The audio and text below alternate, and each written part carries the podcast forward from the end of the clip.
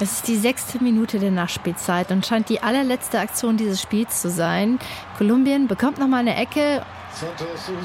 Und ja, im Grunde denken alle, ja, das geht hier 1-1 aus und nochmal die Ecke verteidigen und dann kommt dann auch bald der Schlusspfiff. Und dann. Tor! Nein! Das gibt's doch nicht! War das in der Nachspielzeit? Um Himmels Willen! Um Himmels Willen, sagt Bernd Schmelzer, der ARD-Reporter. Und sein kolumbianisches Pendant rastet aus.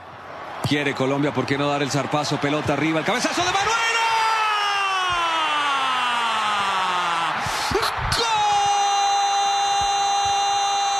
Der hält dann seine Stimme noch ewig weiter, wie wir das eben so kennen. Aber ehrlich gesagt, ich habe heute keine Lust, das bis zum Ende zu hören. Also Schluss.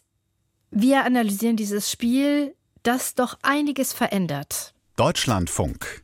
Players, der Sportpodcast. Hallo, hier ist Jessica Sturmberg von der Deutschlandfunk Sportredaktion und es ist jetzt gerade Schlusspfiff nach dem Spiel Deutschland gegen Kolumbien. Deutschland hat 1 zu 2 verloren. Wir wollen heute bei Players mal auf das deutsche Team genau schauen.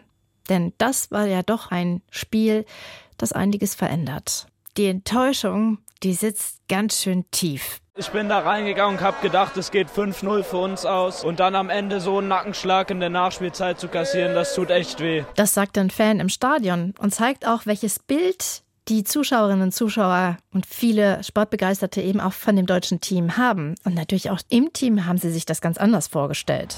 Ja, es ist einfach mega bitter.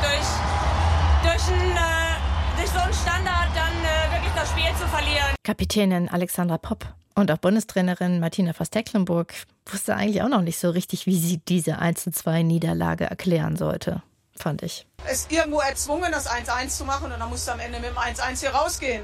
Nach dem 6 zu 0 gegen Marokko, da war ja doch das Gefühl sehr positiv und sehr nach vorne gerichtet und die beiden Testspiele, die gegen Vietnam und Sambia ja nicht ganz so glücklich gelaufen sind, die konnten wir zu dem Zeitpunkt ein bisschen zur Seite legen und sagen, na gut, das war Vorbereitung.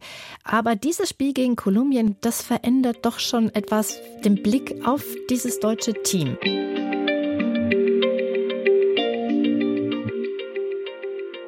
Ich habe mich dazu verabredet mit Annika Becker, Fußballexpertin und Kollegin, die für viele verschiedene Medien arbeitet, unter anderem für den Podcast Rasenfunk. Und sie ist gerade in Australien, war im Stadion in Sydney, hat dieses Spiel verfolgt.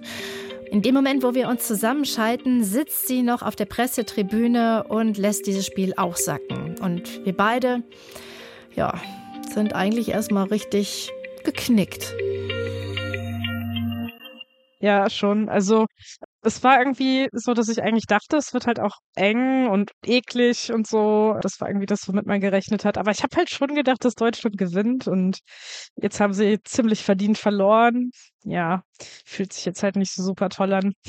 Und eklig war es trotzdem auch noch. Ja, und ich muss sagen, also es war jetzt mein fünftes Spiel hier bei der WM vor Ort und das war definitiv das lauteste und ich glaube, das war die lauteste Laola-Welle, die ich jemals gehört habe. Also Laola-Welle ist ja normalerweise eher so Kinderparty, aber das hier war schon richtig Erwachsenenparty. Hast du das als positiv empfunden?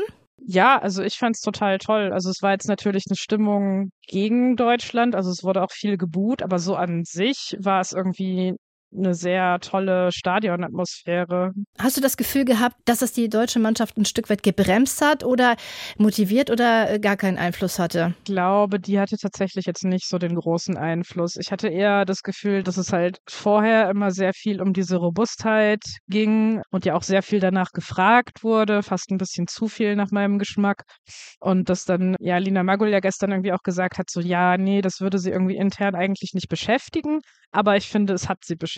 Also das körperliche Spiel, die kleinen Nickeligkeiten zwischendrin, dass man irgendwie auch gemerkt hat, so okay, sie lassen sich jetzt manchmal auch dann sehr bewusst faulen, um halt irgendwie der Schiedsrichterin auch den Eindruck zu vermitteln, dass da jetzt gerade was passiert. Das war irgendwie so ein Spiel in beide Richtungen, was das anging. Und ich glaube, also das habe ich jetzt eher als das wahrgenommen, was sie beschäftigt, als so das Ganze drumherum hier. Bleiben wir doch mal bei diesem Punkt. Also ich habe mir aufgeschrieben, in der ersten Halbzeit gab es fünf Situationen, in denen es gut und gerne hätte gelb geben können.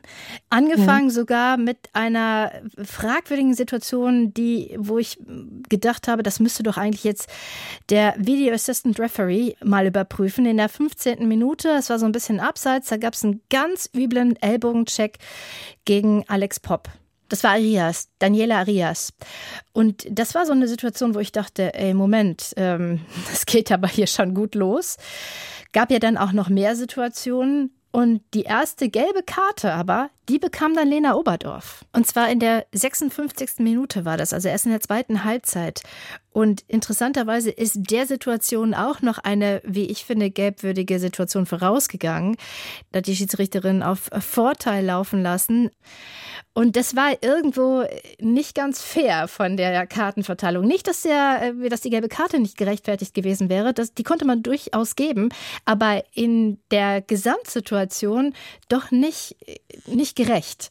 Hast du das auch so empfunden? Ich fand, dass es zu spät die erste gelbe Karte vor allem gegeben hat. Ich glaube, wenn es die schon eher gegeben hätte und ja, wahrscheinlich wäre die dann bei Kolumbien gelandet, dann wäre wahrscheinlich sehr viel früher mehr von dieser Härte raus gewesen.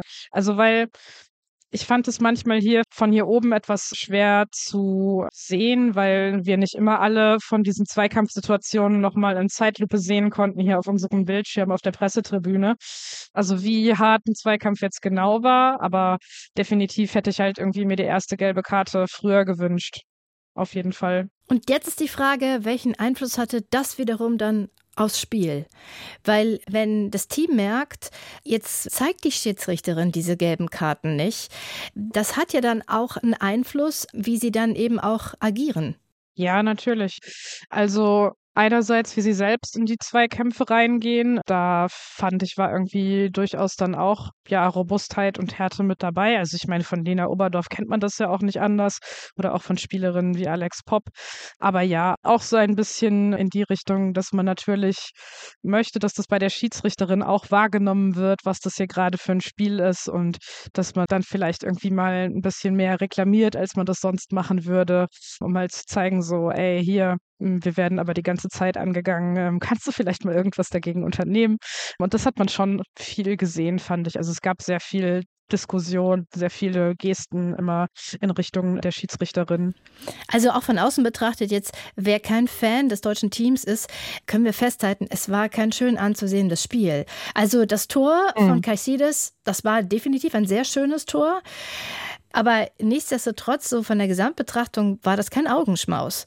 Nee, war es definitiv nicht. Also das Spiel fand sehr viel im Mittelfeld statt, also halt eben durch diese ganzen Zweikämpfe und Fouls. Ich fand Kolumbien hat es sehr, sehr gut gemacht, Deutschland nicht zu weit in die eigene Hälfte reinkommen zu lassen. Also sie haben sich sehr gut darauf fokussiert, immer so eine Seite wegzublocken. Also in der ersten Hälfte war das ganz stark die deutsche linke Seite. Da konnte man irgendwie sehr gut sehen, dass sie sich Chantal Hagel schon so ein bisschen ausgeguckt hatten, weil halt klar war, die spielt halt eigentlich nicht auf der Position und macht jetzt ihr erstes Spiel da. Und ich würde es jetzt gar nicht an ihr alleine festmachen, aber so dieses ganze Zusammenspiel über die linke Seite mit Hagel, mit Bühl, mit auch Magul, die sich dann immer mal auf die Seite hat ziehen lassen, das funktionierte immer nur bis zu einem gewissen Punkt weil natürlich die kolumbianischen Mittelfeldspielerinnen sich einfach sehr gut positioniert haben, um die Bälle dann abzufangen. Die waren sehr nah an ihren Gegenspielerinnen dran und haben dann einfach gut gestört. Also Durango und Daniela Montoya waren das ähm, hauptsächlich, die beiden Sechserinnen, äh, zentralen Mittelfeldspielerinnen. Und das hat Deutschland schon sehr den Zahn gezogen. Umgekehrt war es aber auch so, dass Kolumbien ganz lange das eigene Offensivspiel eigentlich auch nicht so richtig gut nach vorne gebracht hat, weil Deutschland dann in der Rolle war, die Angriffe abzufangen und wegzublocken. Also deswegen haben wir nicht so viele Torszenen gesehen, wie man sich das vielleicht wünschen würde. Und die Möglichkeiten, die es gab, insbesondere Standardsituationen, da gab es ja doch einige Freistöße. Und die haben mich nicht überzeugt. Also da habe ich gedacht, das war jetzt nicht der Weisheit letzter Schluss und vor allen Dingen auch nicht das, was eigentlich die Deutschen sonst auszeichnet. Ja, also das ähm, habe ich auch ganz genauso gesehen. Ich hätte mir häufiger ja Varianten gewünscht. Es gab einmal eine Ecke, die anders gespielt war als alle anderen. Also wir sehen bei dieser WM sehr viele Ecken, die halt so die aufs Tor gezogen sind, von Schweden, aber auch von Deutschland bisher. Und dann gab es einmal einen Eckstoß, der war sehr scharf, flach vorne auf den kurzen Pfosten gespielt. Und da kam nichts bei rum, aber es gab halt irgendwie direkt eine große Verwirrung in der ganzen kolumbianischen Abwehr und auch bei der Torhüterin, weil sie nicht damit gerechnet haben. Also weil sich bis dahin schon alle auf diese hohen Bälle aufs Tor eingestellt hatten. Es gab dann ein kurzes Gestocher und dann konnte das geklärt werden. Aber so solche überraschenden Elemente, dass man halt irgendwie sagt, wir spielen den Freistoß nicht in die Mauer, sondern wir legen vielleicht einen Querpass mal irgendwo raus und dann kann von außen geflankt werden oder so. Das hätte ich mir häufiger gewünscht. Einige Spielerinnen fand ich waren heute auch irgendwie nicht gut drauf. Alex Popp zum Beispiel. Aber wen ich wirklich überzeugend fand, und da vielleicht noch ein Wort zu Jule Brandt, die viele viel besser ausgebügelt hat, die die Bälle geholt hat, die dann aber auch doch oft alleine war. Wie hast du es wahrgenommen?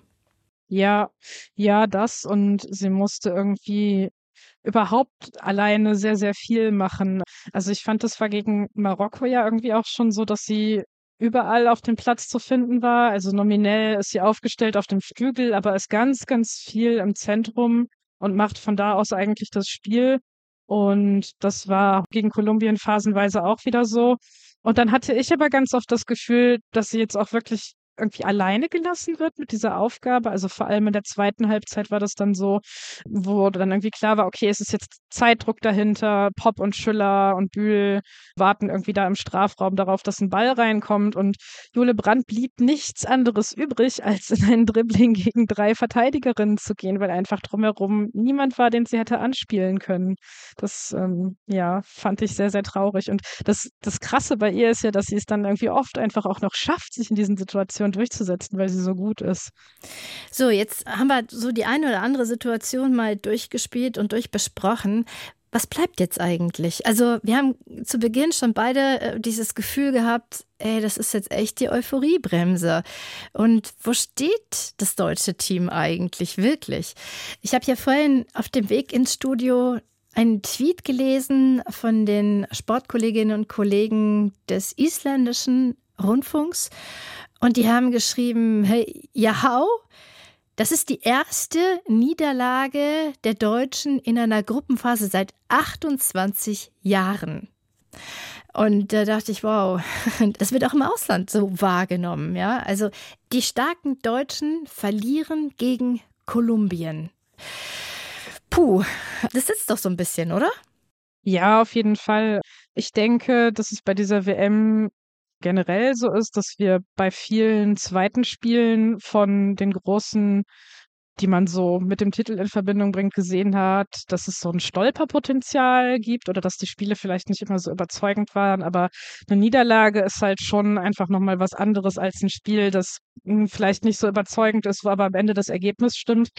Und ja, es ist jetzt für mich tatsächlich auch sehr schwer einzuschätzen, wie es jetzt weitergeht, weil ich glaube, dass das Spiel gegen Südkorea auch wieder nicht so ein richtiger Gradmesser wird. Also ich persönlich so habe Südkorea vorher stärker gesehen, als sie jetzt bei der WM sind. Bin sehr enttäuscht, leider.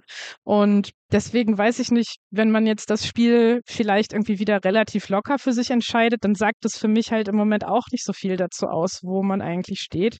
Und ich glaube, das Wichtigste jetzt wird es sein, dass man einfach versucht, diese Abwehr, die ja sehr neu zusammengestellt ist. Sehr improvisiert ist, zwangsläufig, ne? Ja, genau.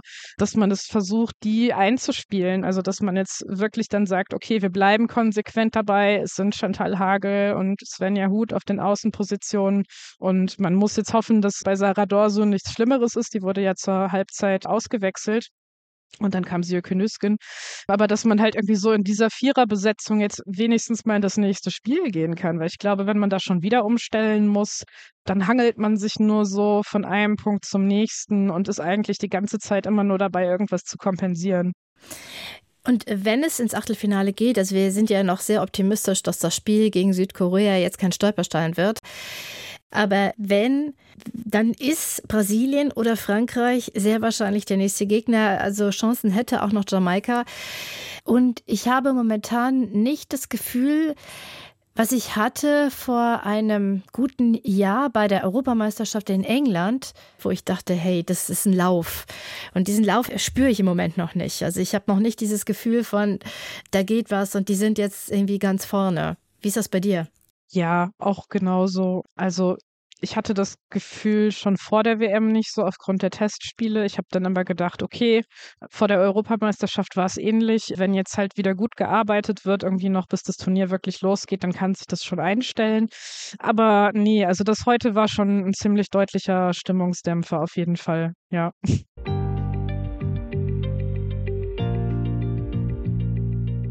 Und da bin ich bei Annika Becker. Also wir hoffen jetzt, dass das deutsche Team daraus sehr viel zieht aus dieser Niederlage. Das kann ja auch positiv wirken.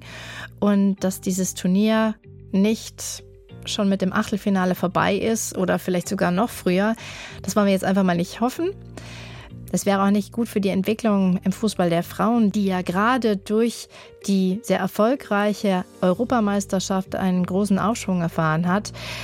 Raphael, der für uns ja in Australien ist, ist jetzt erstmal für uns ein paar Tage im Outback und sammelt da auch neue Eindrücke und meldet sich dann in zwei Tagen wieder mit einer sehr interessanten Biografie der ersten indigenen Spielerin des australischen Teams, die inzwischen schon 60 Jahre alt ist, aber eine sehr bewegte Vergangenheit hat. So viel kann ich euch schon mal verraten. Wir freuen uns, dass ihr bei dieser Folge dabei wart und noch mehr freuen wir uns über Likes und wenn ihr uns auch abonniert. Für heute sage ich Tschüss und bis bald.